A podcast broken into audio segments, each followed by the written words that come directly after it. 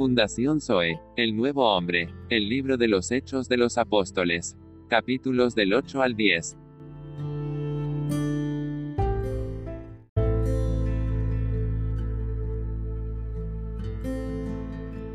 Hermana Gladys. Good morning, hermana Marian. Ah, amén. Hermano Luis. Buenos días. Desde la buena tierra de Canaán, entre los hijos de Israel, como su herencia. Amén. La herencia de los creyentes neotestamentarios, la porción asignada a ellos, no es una tierra fí- física, sino el Cristo todo inclusivo. Él es la porción asignada a los santos como su herencia divina para su disfrute. Debido a que en términos prácticos estamos unidos a Cristo, que es la realidad de la buena tierra, y disfrutamos de sus riquezas, y los ojos de Dios están sobre nosotros continuamente, por lo cual podemos disfrutar de la presencia de Dios y ser objeto de su cuidado. Amén, amén. La buena tierra es una tierra de la cual fluyen leche y miel. Pertenece la vida Ese. Lectura para hoy. Amén. ¿Puede, Ya. puede usted? La buena tierra es una Pertenecen pertenece, pertenece a la vida animal. animal o a la vida vegetal. No tenemos como el Espíritu Santo las acomoda en la palabra. Deuteronomio 8:8 pone la miel con las plantas, el trigo, la cebada, la vid, la higuera, la- los granados, el olivo y después la miel. Amén. En Deuteronomio 32.14 se coloca la leche con los animales, el ganado y el rebaño y la leche y la mantequilla. En su mayor parte, la miel previene de la, ve- de la vida vegetal. Se deri- ay, perdón. Se deriva principalmente de las flores y los árboles. Amén. Por supuesto, una parte de la vida animal está involucrada y esa parte de ese animalito es la abeja. Sin las flores no podemos tener la miel, pero tampoco lo podemos tener sin las abejas. Amén. Se necesitan las flores así como las abejas. Hay cooperación de ambas, de estas dos vidas se mezclan y se produce la miel. ¿Qué podemos decir de la leche? Podemos decir que en su mayor parte la leche pertenece a la vida animal, pero en realidad es un producto tanto de la vida animal como de la vida vegeta- vegetal. Si no hay pastos si no hay hierba verde, aunque tengamos ganado vacuno y o- ovejuno, no podremos tener leche ni mantequilla. ¿Cuál es el mejor alimento? La leche o todo el fruto de los árboles, de la vid, la higuera, el granado y el olivo. Creo que todos nos damos cuenta de que la leche es mejor que todo el fruto de la vida veget- vegetal. ¿Por qué? Porque tanto en la leche como en la miel disfrutamos la mezcla de dos clases de vida. Amén. Así que podemos ver que las dos pertenecen a la vida vegetal y también a la vida animal. Amén. ¿Qué significa todo esto?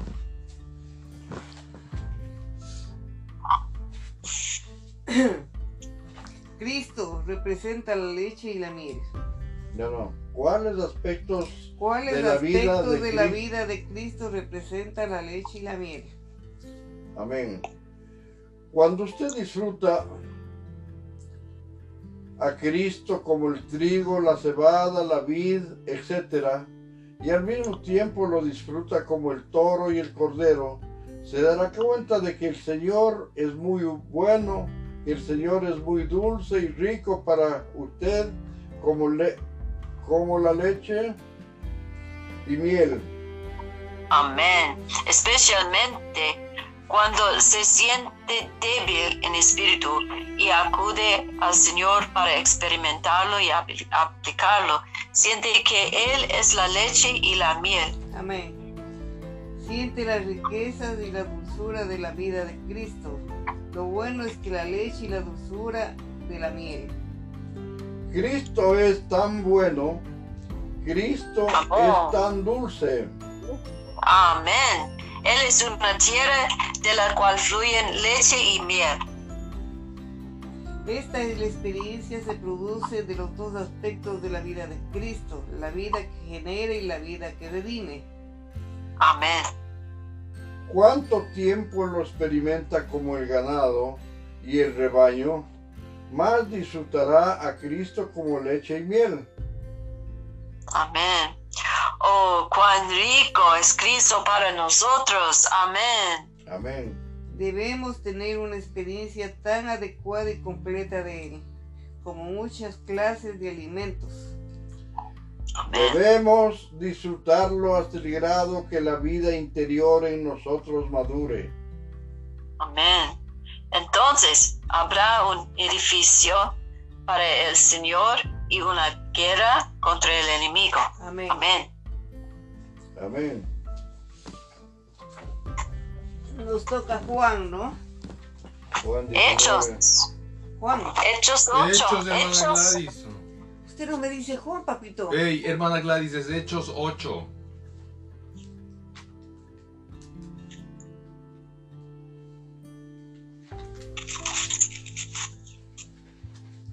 Ya, es lo que. Amén. Amén. Ok. Saulo persigue a la iglesia. Y Saulo consentía, Saulo, Saulo consentía en su muerte. En aquel día hubo una, hubo una gran persecución contra la iglesia que estaba en Jerusalén, y todos fueron esparcidos por las tierras de Judea y de Samaria, salvo los apóstoles. 8, capítulo 8. 8. Y hombres piadosos llevaron a encerrar a Esteban e hicieron gran llanto sobre él. ¿Qué número? 3. 8 3. Y Saúl y Saulo asolaba la iglesia y entrando casa por casa arrastraba a los hombres y a mujeres y los entregaba, entregaba en la cárcel. Chus. Predicación del Evangelio en Samaria. Pero los que fueron esparcidos iban por todas partes anunciando el Evangelio. Amén. Entonces Felipe, descendiendo a la ciudad de Samaria, les predicaba a Cristo. Y la gente unánime escuchaba atentamente las cosas que decía Felipe, oyendo y viendo las señales que hacía. Porque de muchos que tenían espíritus inmundos salían estos dando grandes voces, y muchos paralíticos y cojos eran sanados. Así que había gran gozo en, en aquella ciudad. Pero había un hombre llamado Simón que antes ejercía la mag- magia en aquella ciudad y había engañado a la gente de Samaria, haciéndose pasar por algún grande. A este oían atentamente todos, desde el más pequeño hasta el más grande, diciendo, este es el gran poder de Dios. Y le estaban atentos porque con sus artes mágicas les había engañado mucho tiempo. Pero cuando creyeron a Felipe, que anunciaba el Evangelio del reino de Dios y el nombre de Jesucristo, se bautizaban hombres y mujeres. También creyó Simón mismo y habiéndose bautizado, estaba siempre con Felipe y viendo las señales y grandes milagros que se hacían, estaba atónito. Amén. Cuando los apóstoles estaban en Jerusalén oyeron que Samaria había recibido la palabra de Dios, enviaron allá a Pedro y a Juan. Los cuales, habiendo venido, oraron por ellos para que recibiesen el Espíritu Santo. Porque aún no había descendido sobre ninguno de ellos, sino que solamente habían sido bautizados en el nombre de Jesús. Entonces les imponían las manos y recibían el Espíritu Santo. Cuando vio Simón que por la imposición de las manos de los apóstoles se daba el Espíritu Santo, le ofreció dinero, diciendo, Dadme también a mí ese poder para que cualquiera a quien yo impusiere las manos reciba el Espíritu Santo. Entonces Pablo le dijo, tu dinero perezca contigo, porque has pensado que el don de Dios se obtiene con dinero. No tienes tu parte ni suerte en este asunto, porque tu corazón no es recto delante de Dios. Arrepiéntete pues de esta tu maldad y ruega a Dios si quizás te sea perdonado el pensamiento de tu corazón. Porque en hiel de amargura y en prisión de la maldad veo que estás. Respondiendo entonces Simón dijo, rogad vosotros por mí al Señor, para que nada de esto que habéis dicho venga sobre mí. Y ellos, habiendo testificado y hablado la palabra de Dios, se volvieron a Jerusalén y en muchas poblaciones de los samaritanos anunciaron el Evangelio. Y un ángel del Señor habló a Felipe diciendo, levántate y ve hacia el sur por el camino que desciende de Jerusalén a Gaza, el cual es desierto. Entonces él se levantó y fue. Y sucedió que un etíope, eunuco, funcionario de Canda- Candace, reina de los etíopes, el cual estaba sobre todos sus tesoros y había venido a Jerusalén para adorar. Volvía sentado en su carro y leyendo al profeta Isaías. El Espíritu dije a Felipe, acércate y júntate a ese carro. Acudiendo Felipe le oyó que leía al profeta Isaías y dijo, ¿pero entiendes lo que lees? Y él dijo, ¿y cómo podré si alguno no me enseñare?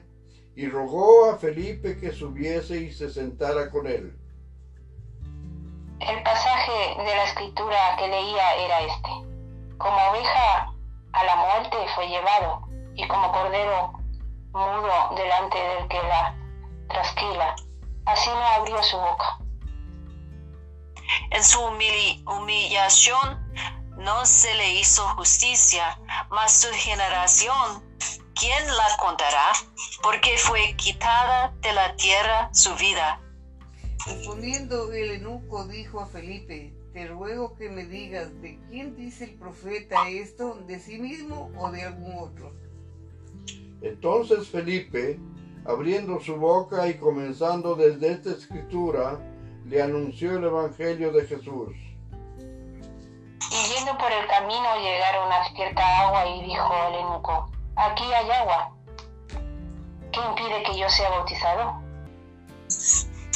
Felipe dijo, si crees de todo corazón, bien puedes. Y respondiendo dijo, creo que Jesucristo es el Hijo de Dios. Amén. Amén.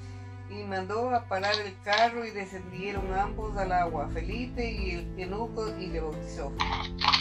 Cuando subieron del agua, el Espíritu del Señor arrebató a Felipe.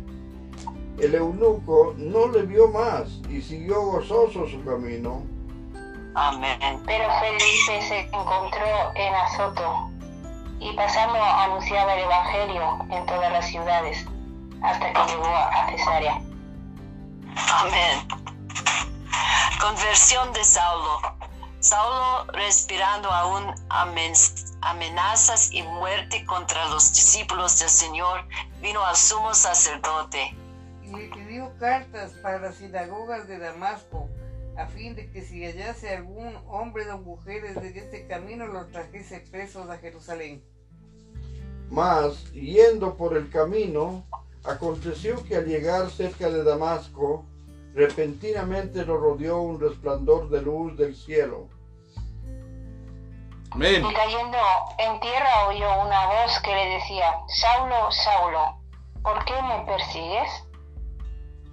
Él dijo, ¿quién eres, Señor? Y le dijo, yo soy Jesús, a quien tú persigues. Dura cosa te es dar coces contra el aguijón. Él, temblando y temeroso, dijo, Señor, ¿qué quieres que yo haga? Y el Señor le dijo, levántate y entra en la ciudad y se te dará lo que debes hacer.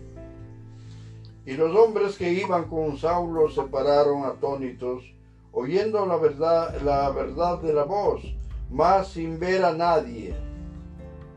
Entonces Saulo se levantó de tierra y abriendo los ojos no veía a nadie, así que llevándolo, llevándole de la mano, le metieron en Damasco. donde estuvo tres días sin ver y no comió ni bebió. Había entonces en Damasco un discípulo llamado Ananías. Aquí el Señor dijo en visión, Ananías, y él respondió, heme aquí, Señor. Y el Señor le dijo, levántate y ve a la calle que se llama derecha, y busca en casa de Judas a uno llamado Saulo, el de Tarso, porque he aquí él ora. Y ha visto visión a un varón llamado Ananías que entra y le pone las manos encima para que recobre la vista. Entonces Ananías respondió, Señor, he oído de muchos acerca de este hombre, cuántos males ha hecho a tus santos en Jerusalén. Y aún aquí tiene autoridad de los principales sacerdotes para prender a todos los que le invocan tu nombre. El Señor le dijo, ve, porque instrumento escogido me es este, para llevar mi nombre en presencia de los gentiles y de reyes y de los hijos de Israel. Porque yo le mostraré cuánto le es neces- necesario padecer por mi nombre. Fue entonces Ananías y entró en la casa y poniendo sobre él las manos, dijo, hermano Saulo, el Señor Jesús que se te apareció en el camino por donde venías, me ha enviado para que recibas la vista y seas lleno de Espíritu Santo. Amén. Y al momento le cayeron de los ojos como escamas y recibió al instante la vista y levantándose fue bautizado. Y habiendo tomado alimento, recobró fuerzas y estuvo Saulo por algunos días con los discípulos que estaban en Damasco. Amén. Saulo predica en Damasco. Enseguida predicaba a Cristo en las sinagogas diciendo que este era el Hijo de Dios. Amén. Y todos los que le oían estaban atónitos y decían, ¿no es este el que asolaba en Jerusalén a los que invocaban este nombre y a eso vino acá para llevarlos presos ante los principales sacerdotes? Pero Saulo mucho más se esforzaba y confundía a los judíos que moraban en Damasco, demostrando que Jesús era el Cristo. Amén. Saulo escapa de los judíos. Pasados muchos días los judíos resolvieron en consejo matarle. Pero sus acechanzas llegaron a conocimiento de Saulo y ellos guardaban las puertas de día y de noche para matarle. Mm. Entonces los discípulos, tomándole de noche, le bajaron por el muro, descolgándole en una canasta. Cuando llegó a Jerusalén trataba de juntarse con los discípulos, pero todos le tenían miedo, no creyendo que fuese discípulo. Entonces Bernabé, tomándolo, lo atrajo a los apóstoles y les contó cómo Saulo había visto en el camino al Señor, el cual le había hablado y como en Damasco había hablado valerosamente en el nombre de Jesús. Amén. Y estaba con ellos en Jerusalén y entraba y salía. Y hablaba denodadamente en el nombre del Señor y disputaba con los griegos, pero estos procuraban matarle. Cuando supieron esto, los hermanos le llevaron hasta Cesarea y le enviaron a Tarso. Entonces las iglesias tenían paz por toda Judea, Galilea y Samaria, y eran edificadas andando en el temor del Señor, y se acrementaban fortalecidas por el Espíritu Santo. Amén. No. Curación de Eneas. Aconteció que Pedro visitando a todos vino también a los santos que habitaban en Lida.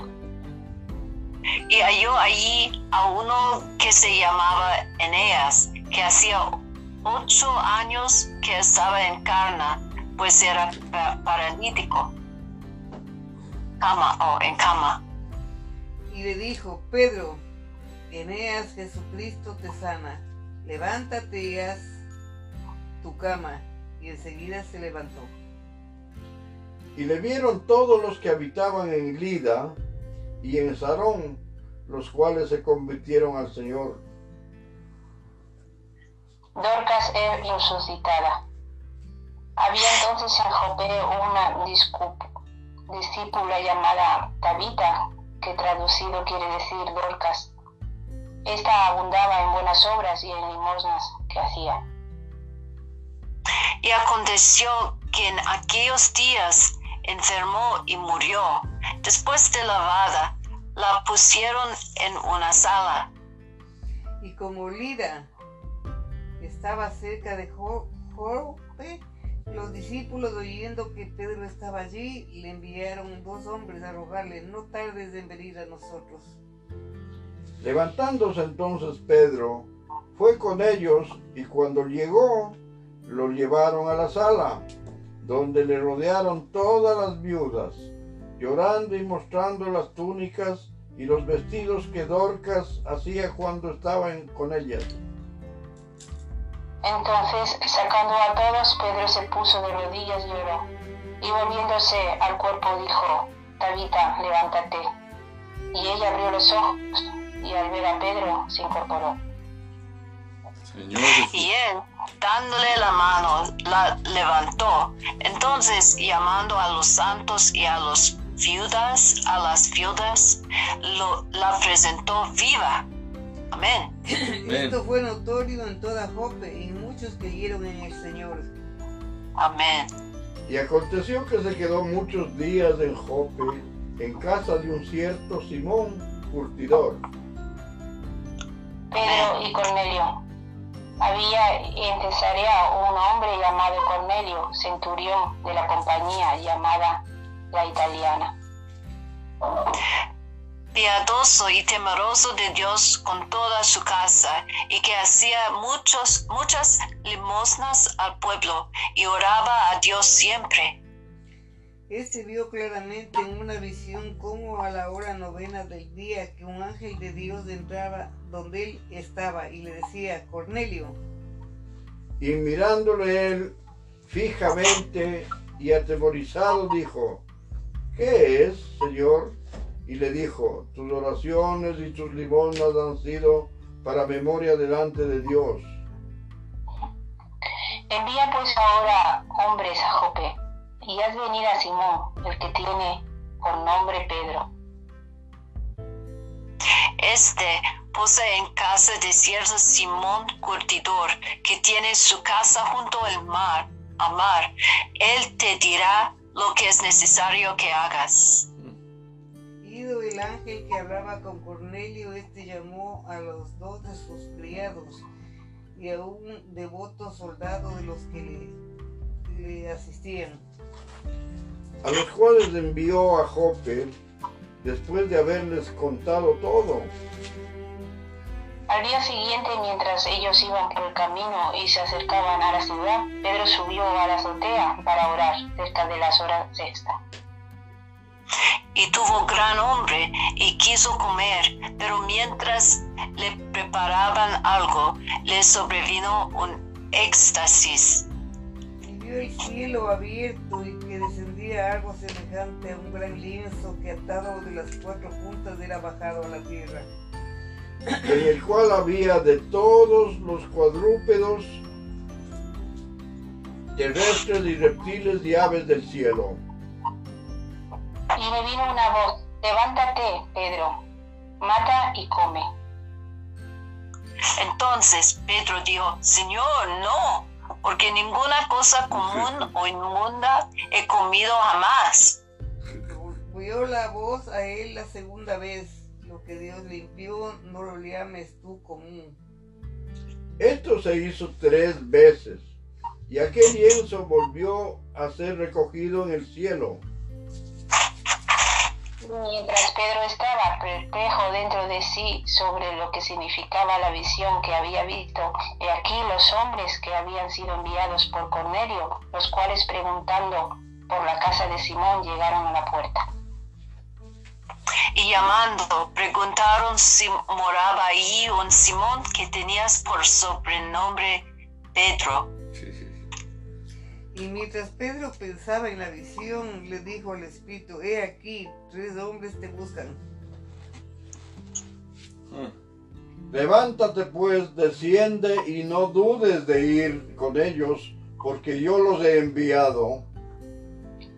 Entonces Pedro, descendiendo a donde estaban los hombres que fueron enviados por Cornelio, les dijo, He aquí yo soy el que buscáis. ¿Cuál es la causa por la que habéis venido? Ellos dijeron, Cornelio el centurión, varón justo y temeroso de Dios, y que tiene buen testimonio en toda la nación de los judíos, ha recibido instrucciones de un santo ángel de hacerte venir a su casa para oír tus palabras. Amén. Entonces haciéndole entrar los hospedó y al día siguiente levantándose se fue con ellos y le acompañaron a uno de los hermanos de Jope. Al otro día entraron en Cesarea y Cornelio les estaba esperando, habiendo convocado a sus parientes y amigos más íntimos. Cuando Pedro entró, salió Cornelio a recibirle y postrándose a sus pies adoró. Mas Pedro se levantó, diciendo, levántate, pues yo mismo también soy hombre. Y hablando con él entró y halló a muchos que se habían reunido. Y les dijo, vosotros sabéis cuán abominable es para un varón judío juntarse o acercarse a un extranjero. Pero a mí me han mostrado Dios que a ningún hombre llame común o inmundo. Amén. Por lo cual al ser llamado viene sin replicar. Así que pregunto, ¿por qué causa me habéis hecho venir? Entonces Cornelio, Cornelio dijo, hace cuatro días que a esta hora yo estaba en ayunas y a la hora novena, mientras oraba en mi casa, vi que se puso delante de mí un varón que con vestido resplandeciente. Dijo Cornelio, tu oración ha sido oída, y tus limosnas han sido recordadas delante de Dios. Envía pues a Jope y haz venir a Simón, el que tiene, que so- tiene por sobrenombre Pedro, el cual mora en casa de Simón, un curtidor, junto al mar, y cuando llegue él se hablará. Así que luego envié por ti y tú has hecho bien en venir. Ahora pues todos nosotros estamos aquí en la presencia de Dios para oír todo lo que Dios te ha mandado. Amén. Entonces Pedro, abriendo la boca, dijo, en verdad comprendo que Dios no hace acepción de personas. sino que toda nación se agrada del que le teme y hace justicia. Dios envió mensaje a los hijos de Israel anunciando el Evangelio de la paz por medio de Jesucristo. Este es Señor de todos. Vosotros sabéis lo que se divulgó por toda Judea, comenzando desde Galilea después del bautismo que predicó Juan. Como Dios ungió con el Espíritu Santo y con poder a Jesús de Nazaret, y como éste anduvo haciendo bienes y sanando a todos los oprimidos por el diablo, Amén. porque Dios estaba con él. Amén. Amén. Y nosotros somos testigos de todas las cosas que Jesús hizo en la tierra de Judea y en Jerusalén, a quien mataron colgándole en un madero. A este levantó Dios al tercer día e hizo que se manifestase. No a, to- no a todo el pueblo, sino a los testigos que Dios había ordenado de antemano, a nosotros que comimos y bebimos con él después que anunció a los muertos. Amén. Y nos mandó que predicásemos al pueblo y testificásemos que Él es el que Dios ha puesto por juez de vivos y muertos. Amén. De este dan testimonio todos los profetas que todos los que en él creyeren recibirán perdón de pecados por su nombre. Amén. Mientras aún hablaba Pedro estas palabras, el Espíritu Santo cayó sobre todos los que oían el discurso. Y los fieles de la circuncisión que habían venido con Pedro se quedaron atónitos de que también sobre los gentiles se derramase el don del Espíritu Santo. Amén. Porque los oían que hablaban en lenguas y que magnificaban a Dios. Amén. Entonces respondió Pedro, ¿puede acaso alguno impedir el agua para que no sean bautizados de estos que han recibido el Espíritu Santo también como nosotros? Y mandó bautizarles en el nombre del Señor Jesús. Entonces le rogaron que se quedase por algunos días. Amén. Amén. Y amén. Amén. Amén y amén, Señor Jesús, te damos gracias por tu palabra, te damos gracias por tu Espíritu, te damos gracias porque eres misericordioso con todos nosotros, Señor Jesús, ayúdanos porque deseamos todo el tiempo tu ayuda, en el nombre del Padre, del Hijo, del Espíritu Santo, amén. Amén. Te toca. Gracias, amado Padre, por la bendición grande de darnos esta comunión y que siempre ha estado tu Santo Espíritu con nosotros, Señor. Te damos las gracias porque pongas la paz que sobrepasa en todo entendimiento en todo este universo. En el nombre del Padre, del Hijo, del Espíritu Santo. Amén. Amén. Gracias Padre por este día, gracias por tu palabra, gracias por tus misericordias. Sigue sanándonos Señor, pon tu mano en todo el mundo, danos la paz y declaramos que hay sanidad en todos los sitios Señor. Sigue bendiciéndonos Amén. a todos. En el nombre de Jesús. Amén. Amén. Amén. Gracias Señor, tú eres con nosotros continuamente y para siempre. Amén. Amén. Somos en su mano. Amén, Señor. Señor, gracias um, que, que tenemos un Padre en el cielo. Y Amén. gracias, Señor, por tu amor y tu fidelidad.